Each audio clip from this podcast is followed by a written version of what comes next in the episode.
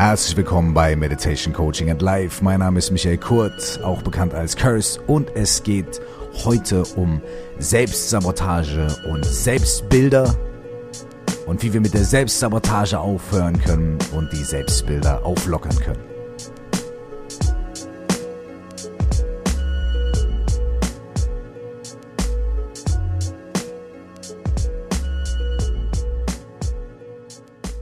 Herzlich willkommen, wenn ihr das allererste Mal da seid bei Meditation Coaching and Live. Herzlich willkommen zurück, wenn ihr schon vorher da gewesen seid hier in diesem Podcast. Mein Name ist Michael Kurt oder Curse, wie es euch lieber ist.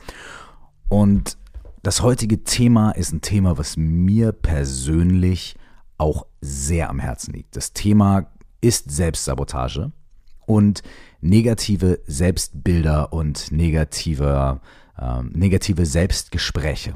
Ne? Warum ist mir das persönlich so wichtig? Weil ich aus eigener Erfahrung weiß, ähm, wie sehr man darunter leiden kann, wie sehr man sich selbst von Freude, von äh, Erfahrungen und vielleicht auch sogar von Erfolgen, was auch immer Erfolg für einen bedeutet, abschneiden kann, wenn man sich selbst immer wieder sagt, naja, das ist nichts für mich und das kann ich nicht und das wird eh nicht klappen und das funktioniert nicht und das ist außerhalb meines Verfügungsbereiches und so weiter und so fort. Heute soll es ein kleines bisschen darum gehen, wie wir da mit uns selber sprechen, wo das herkommen kann und ob es Möglichkeiten gibt, daran ein bisschen was zu machen und was zu drehen. So, die heutige Folge ist in drei Teile aufgeteilt. Dieses hier ist der erste Teil. In diesem ersten Teil geht es ein kleines bisschen um einen Hintergrund und ich möchte euch eine kleine Geschichte erzählen. Eine Geschichte, die ich erlebt habe oder beziehungsweise die mir erzählt wurde auf einer Reise nach Sri Lanka und auf deren Basis ich eine Idee für einen Song entwickelt habe. Darum äh, soll es ein kleines bisschen gehen, das möchte ich euch erzählen. Und dann möchte ich ein bisschen allgemeiner über Selbstbilder, Selbstsabotage und äh, Selbstgespräche in diesem Sinne mit euch sprechen. dann gibt es einen zweiten Teil. Im zweiten Teil dieser Podcast-Folge, die in einer gesonderten, also einem gesonderten Teil, ein gesonderter Podcast sein wird, den ihr aber auch direkt anhören könnt im Anschluss an diesen, wenn ihr möchtet. Da gibt es eine Übung aus dem Coaching. Eine Übung aus dem Coaching, die sich damit befasst, wie sich Selbstbilder ähm, und, und äh, Meinungen und, und äh, äh, innere Hindernisse bei uns bilden und wie wir anhand von einer kleinen Übung mit ein bisschen Reflexion, mit ein bisschen Schreiben, ein bisschen Nachdenken und ein bisschen selbst hinterfragen, vielleicht äh, da dran kommen, da ein bisschen durchzubrechen und vielleicht uns kleine Aufgaben zu setzen, die wir knacken können. Das ist eine sehr interessante Übung und die passt auch sehr gut, fast schon exzellent zu der Story, die ich euch heute hier in dieser Folge erzählen möchte. Und wenn ihr die Übung nachher macht oder bis zum Ende dieser Folge dran bleibt, dann werdet ihr auch erfahren, warum die so gut zueinander passen. Und warum mich diese Übung, die mir vor ein paar Wochen begegnet ist, eigentlich auch dazu inspiriert hat, diese Folge hier zu machen. Denn, ja, ihr werdet sehen und hören.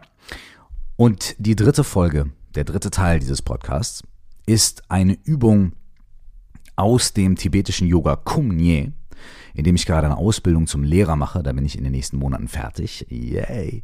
Und diese Übung ähm, ist eine Übung, die mit dem Körper arbeitet, aber auch auf eine Weise meditativ ist, mit dem Zustand des Geistes arbeitet. Es ist eine ganz einfache Übung. Es ist keine Yoga-Übung, für die ihr euch irgendwie fünfmal um euch selbst drehen müsst und euch irgendwelche, ihr müsst euch nicht verrenken, Kopfstände machen und sonst. Es ist eine ganz, ganz einfache Übung, die unsere normale Wahrnehmung von dem, wie wir so sind und wie wir so stehen in unserem Körper, ein kleines bisschen umdreht und guckt, was dann passiert. Diese Übung heißt das Selbstbild auflockern. Und es ist fantastisch, da diese Übung ähm, den Körper involviert, den Geist involviert und ohne, dass man groß in irgendwelche Stories geht, ohne dass man sich große Gedanken macht, sich intellektuell mit etwas beschäftigt, kann man durch diese körperliche Übung und durch diese Meditationsübung mit dem Selbstbild und mit dem, was wir so als gegeben annehmen, ein kleines bisschen arbeiten und es auflockern. Es geht nicht darum, das alles zu verändern und zu durchbrechen und sofort zu ersetzen und so weiter und so fort, sondern es geht eher um den ganzheitlichen inneren Ansatz, mit einem Selbstbild umzugehen und daher auch der wunderschöne Titel, das Selbstbild auflockern. Also, diese drei Teile gibt es zu der heutigen Folge zum Thema Selbstsabotage und heute und hier und jetzt in diesem Teil mm, möchte ich zu der Geschichte kommen, von der ich eben gesprochen habe.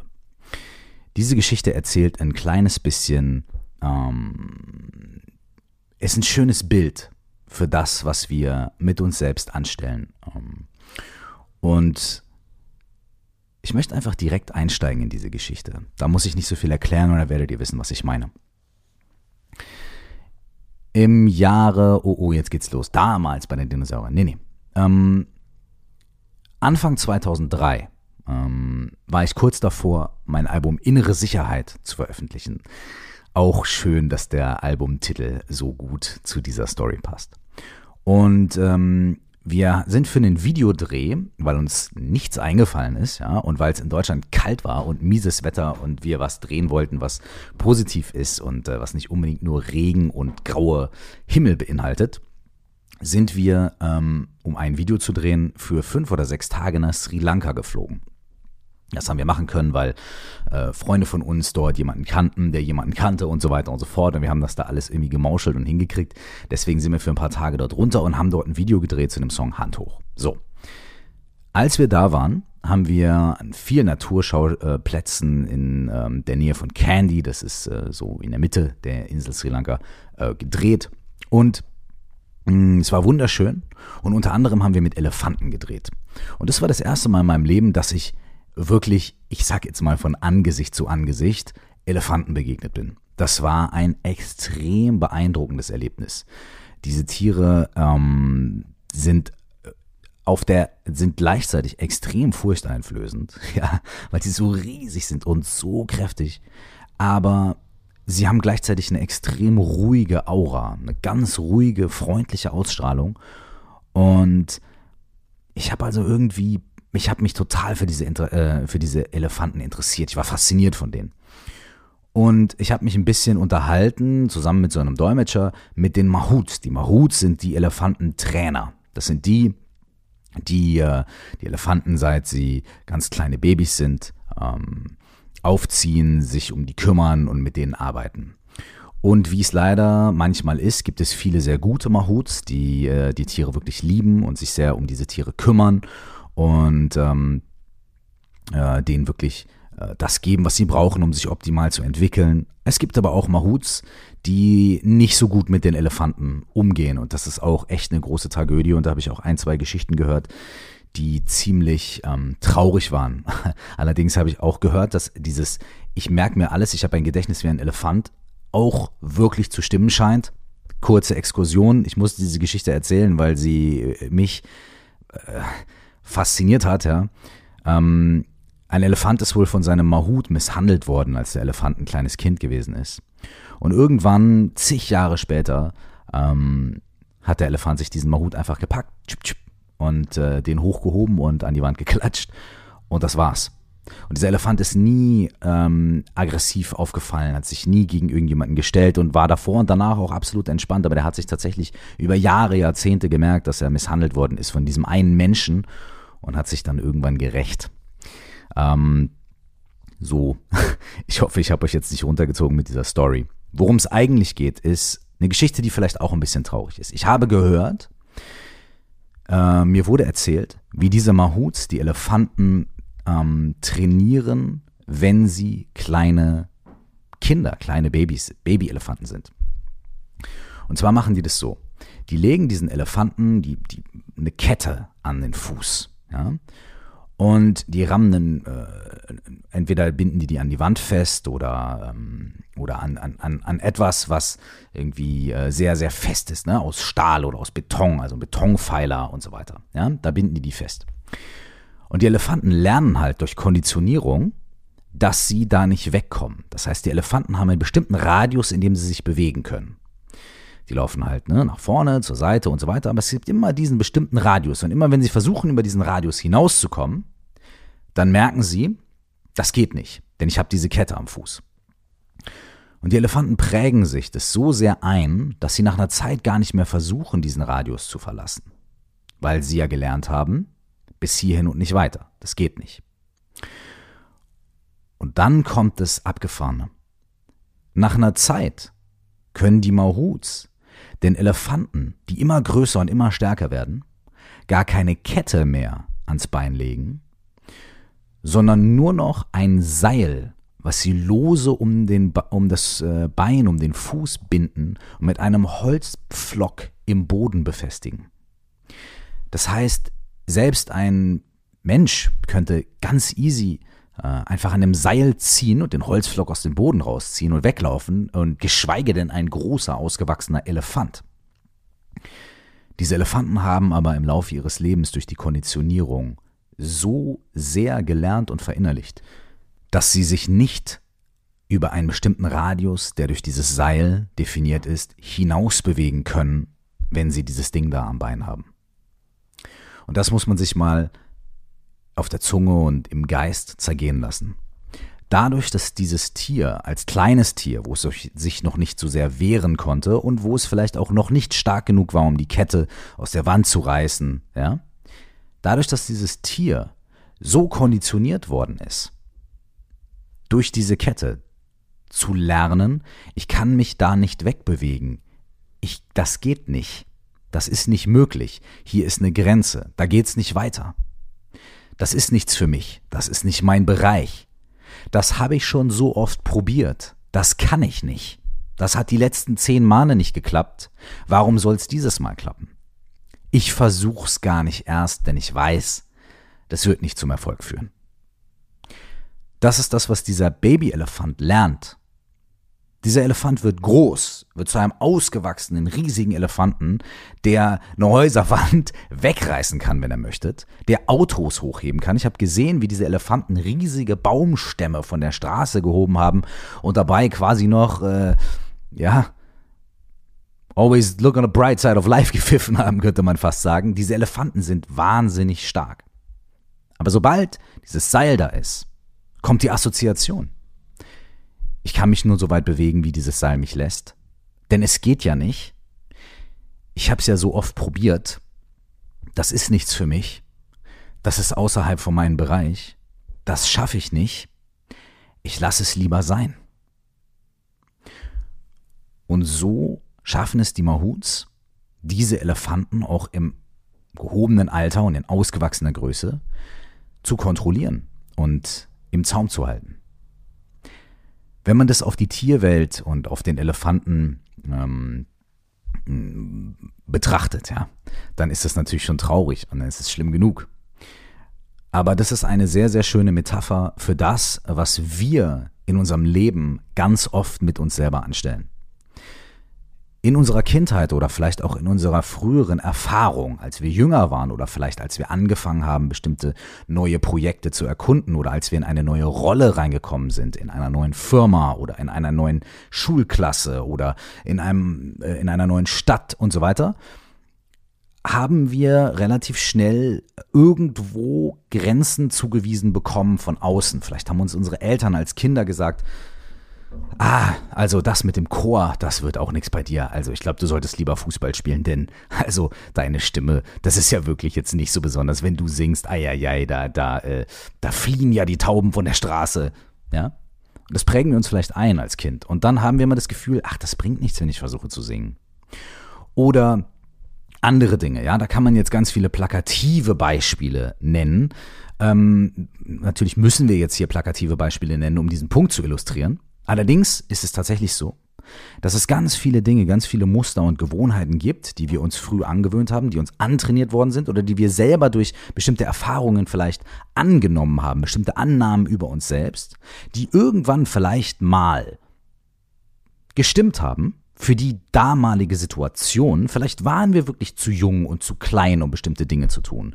Vielleicht waren wir zu unerfahren, um bestimmte Entscheidungen selber zu treffen. Vielleicht ähm, gab es auch Situationen, in denen wir ein paar Sachen immer wieder versucht haben und immer wieder gescheitert sind. Und diese, diese Überzeugungen, diese Selbstbilder, die wir dadurch bekommen haben, die führen heute dazu, dass wir unser Verhalten auf eine bestimmte Art und Weise regulieren. Diese Selbstbilder können unter Umständen nicht nur negativ sein, ja, sie können auch positiv behaftet sein. Zum Beispiel, ganz persönliche Geschichte. Als ich angefangen habe zu meditieren, ja, da bin ich in ganz viele Meditationszentren gegangen und wollte es einfach lernen und so. Und dann bin ich auch in äh, sehr verrückte, an sehr verrückten Orten gelandet mit äh, verrückten Menschen. Und das verrückt meine ich unglaublich positiv, ja, denn uns fehlt ein bisschen positive Verrücktheit in dieser Gesellschaft. Aber da, zu dem Zeitpunkt, wo ich damit angefangen habe, hatte ich das Selbstbild, ich bin irgendwie cool und ich bin irgendwie, ne, ich bin ja Rapper und ich komme irgendwie aus diesem Background und äh, ich arbeite da mit so bestimmten Images und Selbstbild und so eine so eine Attitüde und so weiter und so fort, ja. Und jetzt komme ich hier hin und was machen diese komischen Hippies da in ihren weißen Gewändern und die machen da irgendwie Sing Halleluja und keine Ahnung was. Äh, so mein Selbstbild hat mich mein Selbstbild, was ich als positiv gesehen habe, nämlich ich bin cool und ich weiß, weißt du, wenn ich in den Club gehe, dann tanze ich halt swaggy und so und, und mache mich ein bisschen, äh, halt mich ein bisschen zurück und mache jetzt nicht irgendwie hier, flipp nicht komplett aus, lass mich nicht komplett gehen. Mein Selbstbild, was ich als positiv gesehen habe, hat mich in diesem Fall zurückgehalten von einer Erfahrung, hat mich zurückgehalten von, äh, von einem Erlebnis, hat mich vielleicht zurückgehalten davon, auszubrechen aus bestimmten Mustern, ja, was Neues zu probieren, was Neues zu erfahren. Das heißt, Selbstbilder müssen nicht immer nur sein, äh, ich bin nicht gut genug, ich bin nicht schnell genug, ich bin nicht intelligent genug oder ich habe schon fünfmal probiert, das geht nicht, das kann ich nicht, sondern diese Selbstbilder, die wir auflockern können, über deren Grenzen wir vielleicht auch mal hinausgehen können, können durchaus po positiv behaftet sein oder können durchaus Dinge sein, die wir uns einfach auch ganz neutral über uns selbst erzählen. Ah, ich bin nicht so der Typ für Meditation, denn ich habe schon zweimal probiert, drei Minuten still zu sitzen und an nichts zu denken und das hat nicht geklappt. Nee, ich lasse das mal mit der Meditation. Ja. Oder in meinem persönlichen Fall, immer wenn Leute zu mir sagen, ey, komm doch mal vorbei zum Lauftraining, zum Joggen oder zum, ne, dann sage ich immer so, ey, ihr könnt mit mir alles Mögliche machen, aber Laufen, Joggen ist überhaupt nicht mein Ding. Warum ist das so? Weil ich eine Erfahrung gemacht habe, weil ich mal, als ich äh, unglaublich untrainiert war, ähm, mit einem übertriebenen Lauftraining angefangen habe und mich dann ein paar Tage super scheiße gefühlt habe, weil mein Herzschlag viel zu schnell war und weil ich mich total verausgabt habe und weil das alles nicht funktioniert hat. Aber irgendwie ist das bei mir immer noch drin. Es ist immer noch drin, dieses Gefühl von, ah, Laufen ist nichts für mich und so weiter und so fort. Natürlich ist das Quatsch. Natürlich ist das Quatsch. Ich habe damals einfach nur einen Fehler gemacht. Aber, und es ist auch eine totale Lappalie, ich bin nicht tot umgefallen oder habe keine gesundheitlichen Schäden davon getragen, also glaube ich, hoffe ich zumindest. Aber es ist trotzdem ein Glaubenssatz. Es ist trotzdem etwas aus einer Erfahrung, aus der ich irgendeinen Rückschluss gezogen habe. Und diese Dinge lohnt es sich anzuschauen. Wir müssen nicht alle Selbstbilder über den Haufen werfen. Wir müssen nicht alle Limits, von denen wir denken, dass wir sie haben, durchbrechen und alles ausprobieren und so weiter. Aber wir können feststellen, und hier kommen wir zum zweiten Teil und zum dritten Teil dieses Podcasts. Wir können zum Beispiel feststellen, ob es bestimmte Bereiche in unserem Leben gibt, in denen wir vielleicht mehr machen wollen, in denen wir ähm, ausufernder uns erfahren wollen. Vielleicht wollen wir nicht die coole Sau markieren, sondern wollen vielleicht mit den Hippies in den weißen Gewändern zu Sing Halleluja tanzen. Vielleicht wollen wir so eine Erfahrung machen. Vielleicht wollen wir aber auch in bestimmten Sportarten oder in bestimmten Unternehmungen ein kleines bisschen mehr durchstarten und merken aber, dass wir uns immer wieder zurückhalten und so weiter. Das heißt, wir können gucken, ob es bestimmte Bereiche unseres Lebens gibt, wo unsere selbstformulierten Glaubenssätze dazu führen, dass wir uns in bestimmten Bereichen, die uns wichtig sind, in denen wir uns mehr ausprobieren wollen, zurückhalten. Und wenn wir die identifiziert haben und wenn wir dann auch vielleicht festgestellt haben, dass es da ein paar Sachen gibt, ein paar Glaubenssätze, die wir uns selbst erzählen, dann können wir anfangen, das Selbstbild ein kleines bisschen aufzulockern. Wenn ihr Interesse daran habt, äh, euch das ein bisschen anzuschauen, dann würde ich euch empfehlen, ähm, hört euch den zweiten Teil an. Da gibt es die Coaching-Übung. Und sie passt fantastisch zu der Story, die ich eben erzählt habe, da die Coaching-Übung sogar heißt Der Elefant. Und jetzt könnt ihr euch vielleicht schon denken, es arbeitet mit demselben Bild, mit einem sehr ähnlichen Bild. Ähm, und von dort gehen wir in eine Übung. Ihr braucht einen Zettel, ihr braucht einen Stift, ihr braucht ein paar Minuten Zeit. Wenn ihr möchtet, macht es direkt im Anschluss. Wenn ihr noch ein bisschen warten wollt, euch das nochmal im Geist zergehen lassen wollt, dann macht es ein anderes Mal. Aber wenn ihr die zweite Folge hört und diese Übung machen wollt, Zettel, Stift und ein bisschen Zeit. Und wenn ihr dann noch Lust habt, dann hört euch die dritte Folge an. Das Selbstbild auflockern. Eine Übung für Körper und für Geist aus dem tibetischen Yoga Kumye. Ähm, von, euer, von yours truly, eurem demnächst angehenden Kumye Yoga Lehrer Michael Kurt, aka Curse. Äh, ich hoffe, wir hören uns in der nächsten äh, Folge oder in den nächsten zwei Folgen wieder. Bis dahin wünsche ich euch nur das aller, aller, aller, allerbeste und viel, viel Freude und Mut und positive Verrücktheit dabei, euer Selbstbild aufzulockern und eure Selbstsabotage ein kleines bisschen zu durchbrechen. Bis zum nächsten Mal oder bis gleich. Nur das aller, allerbeste.